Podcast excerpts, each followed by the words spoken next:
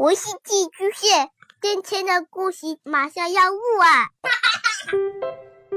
孩子的世界充满了色彩和欢乐，用有温度的声音讲你爱听的故事。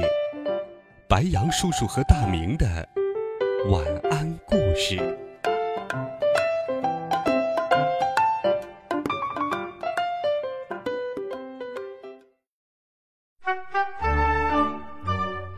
小朋友们、同学们，大家好，欢迎收听白羊叔叔讲故事。今天，白羊叔叔继续给你准备了神奇、好听、有趣的少年科幻故事，一起来听第六集《被困塔顶》。天色渐渐变暗。我的前方出现了一个在夕阳下闪闪发光的东西。我定睛一看，这是我市的电视塔上巨大的圆球发出的亮光。电视塔是我们市最高的建筑，这上面的圆球据说是一个观光餐厅，是用一种特殊的透明玻璃建造的，而且还能自动旋转，造价不菲，美丽异常。据说在这里用餐可以看到全市的风景，而且这里的厨师是来自世界各地的顶尖厨师，他每年都被评为最佳餐厅。我在电视上看到过很多次了。虽然不能进去吃饭，但是坐在上面看风景应该不错。我飞到了圆球顶上，风很大，我手扶着电视塔才能站稳。爸爸从我口袋里面探出头来，问道：“儿子，我们这是在哪儿啊？”我说：“在电视塔的旋转餐厅上方。”我低头看下去，因为是透明餐厅，所以能清楚的看到餐厅里的情景。里面的饭菜看起来都非常的诱人。可怜的我，当了一天的超人，可是。连顿午饭都还没有吃，虽然没办法飞到里边，但是在这里看夕阳真的很美。落日的余晖将整个城市染成了金黄色，看起来富丽堂皇。爸爸感叹道：“真是夕阳无限好，只是近黄昏呐。”我们看着太阳一点点的沉下去。还意犹未尽的看了半天的霞光。太阳一下山，风吹过来就有点冷了。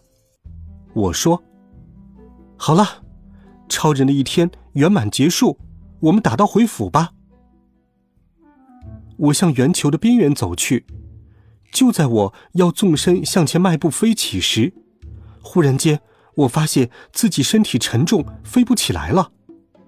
我赶紧收住了脚步。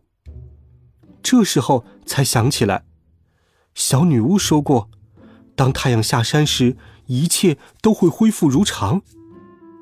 我倒抽一口冷气，脸色唰的一下变得苍白。这可怎么办？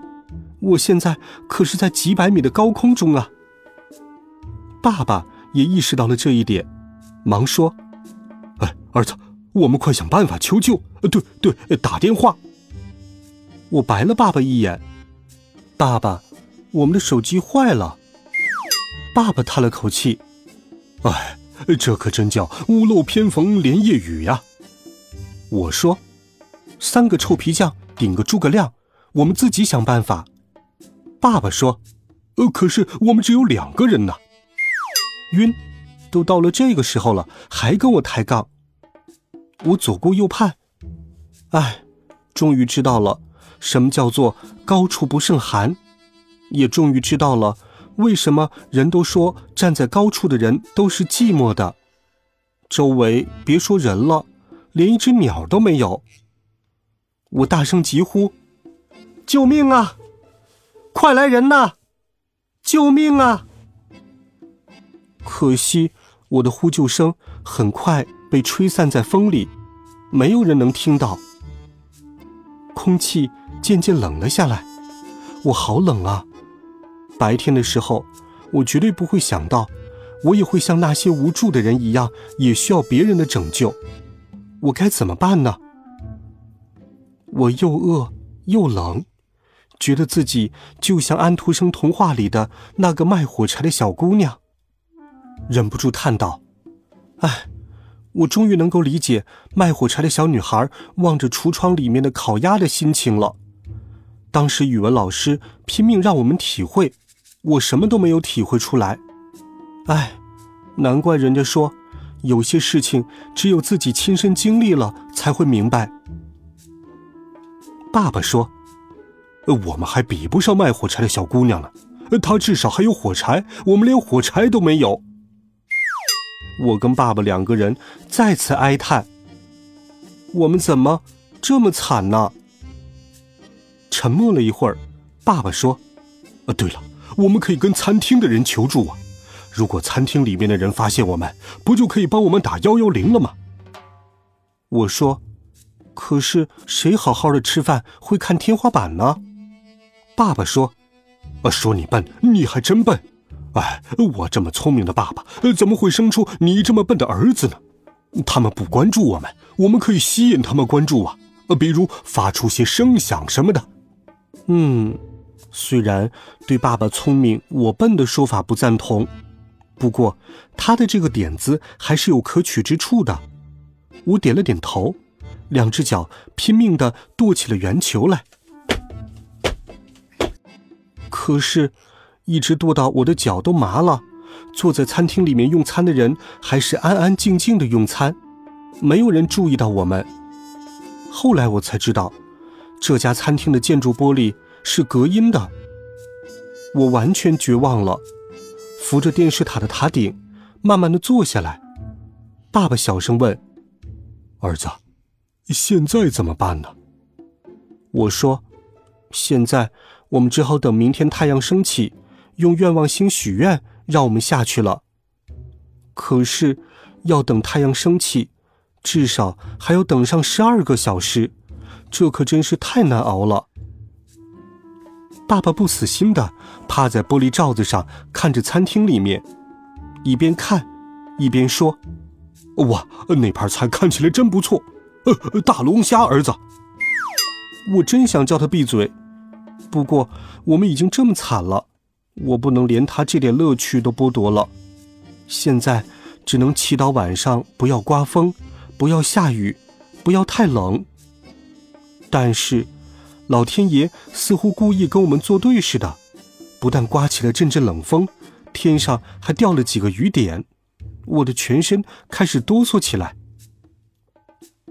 忽然间，爸爸兴奋地叫了起来：“儿子，呃，快看，有个孩子在看天花板！”我低头一看，果然有一个孩子吃饭吃到一半，甩了一下筷子，坐在那里死活不吃了，眼睛直勾勾地盯着天花板，似乎很生气。瞧，他的眼珠子朝我这边看过来了，这可是我唯一的机会，我一定要抓住他。我趴在玻璃上面冲他笑，他也冲我笑。我对他做鬼脸，他也朝我做了一个鬼脸。我拍拍玻璃，他就拍拍桌子。自从发现了我，他就一动不动地注视着我。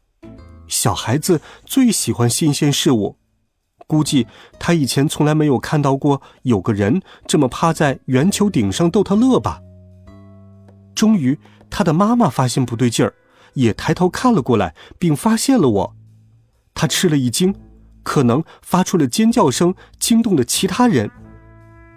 这个时候，整个餐厅的人都朝我看过来，我用口型拼命的喊：“救命啊！”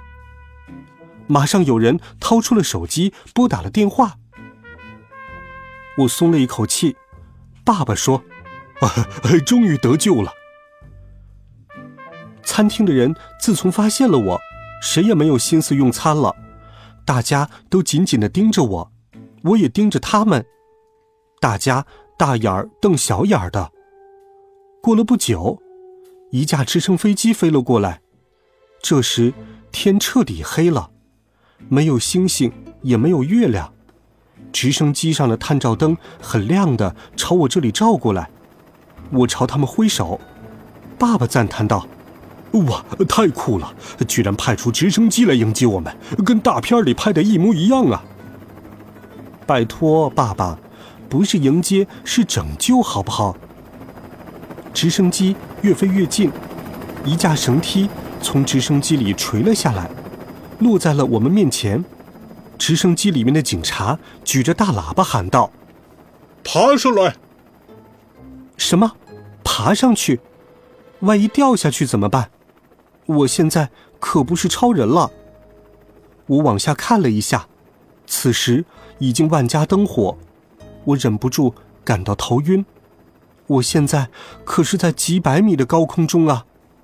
我摇摇头，大声喊道：“我有恐高症。”警察的头缩了回去，爸爸顿时慌了，说道：“呃，不会吧？难道他们就这么走了？”